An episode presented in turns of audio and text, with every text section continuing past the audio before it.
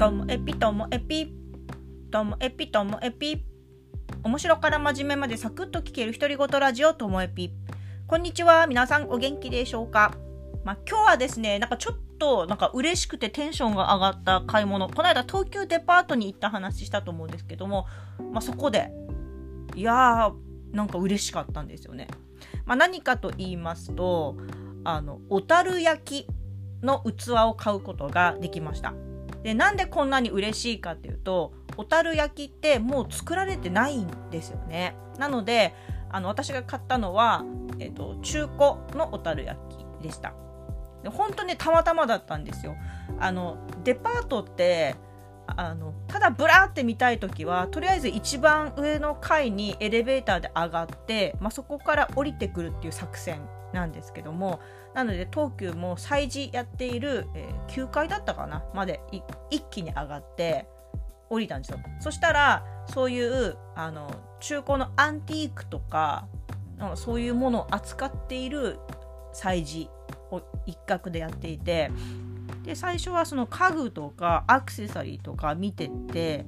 あこなんか素敵だなとかって見てたら一番私が入った入り口の逆側の方に器があってはって見たらあの色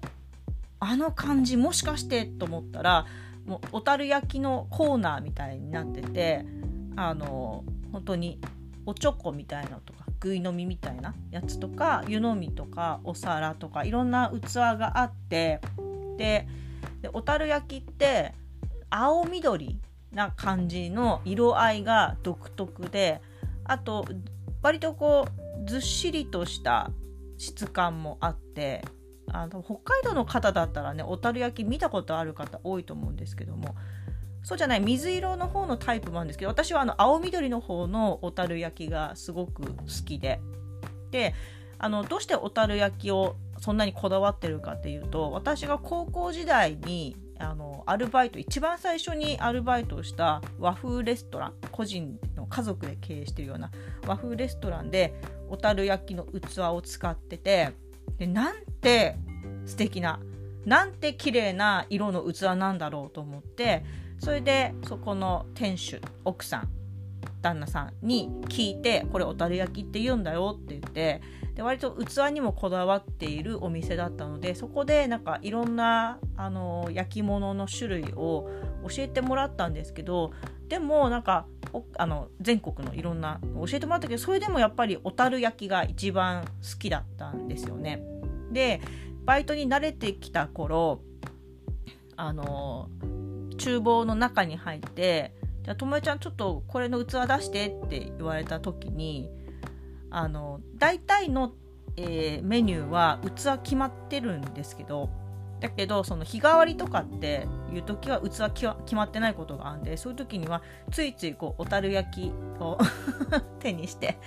そのために「いやちょっと大きさそれ違うから」とか言われながらでも私小樽焼き触っちゃうみたいなそれぐらい好きだったんですよね。だからいつかこう自分があの大人になって家の器を揃える時には小樽焼き欲しいなって思ってたんです。そしてあの大人になってでも小樽焼きってずっとあったから永遠に買えるものだと思ってたんですよ。だから今すぐ買わなくてもいいじゃんぐらいに思っててで、うんと、その後結婚して子供生まれてちっちゃい時ってなんか子供って割るじゃないですか。だからあの私の中ではあの本当自分が50代とかあの息子が大きくなってからじゃないと自分の好きな器ってなかなか揃えられないなぐらいに思ってたんですよ。そしたら2007年に小樽焼きがなくなってしまって。ででしかもその頃ってまだ子育てに必死でその小樽焼きがなくなるっていうことすら知らなくってで本当ここ近年ですよ。多分ここ67年以内でしょうね。小樽焼きがなくなったって知ったのは多分2010年代に入ってからです。あの知ってはあっていう大きなこう失望じゃない何て言うんでしょうね。ぽっかりこう心の中に穴が開くみたいな。あんなに揃えようと思ってて結局買わないでいたらなくなったんだみたいな気持ちになってえもうあれは二度と買うことできないんだみたいに思ってたんですよね。でそれがその東急の催事で見つけてもうテンション上がっちゃって でその時は昔その漬物の盛り合わせとかあとなす味噌とかもそれに入れてたかなっていうあの器がありまして、まあ、直径10 2 3センチの丸型の、えー、深さが4センチぐらいある器でしょうかね。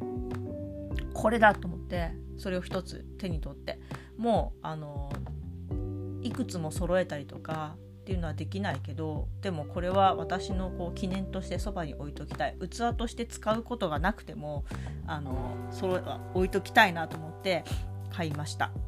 でだからなんか食器として使う気にはならなくてまあそれはなんか中古っていうのもあんのかな。なんかうん。で、えー、春になったら自分の家の中のオフィスにしてるスペースをちょっとレイアウトとか大幅に変えようと思ってんでその時には自分の見えるとこにこの小樽焼きを置きたいなっていうふうには思っています。うん、だからその自分がその後ですよ。その後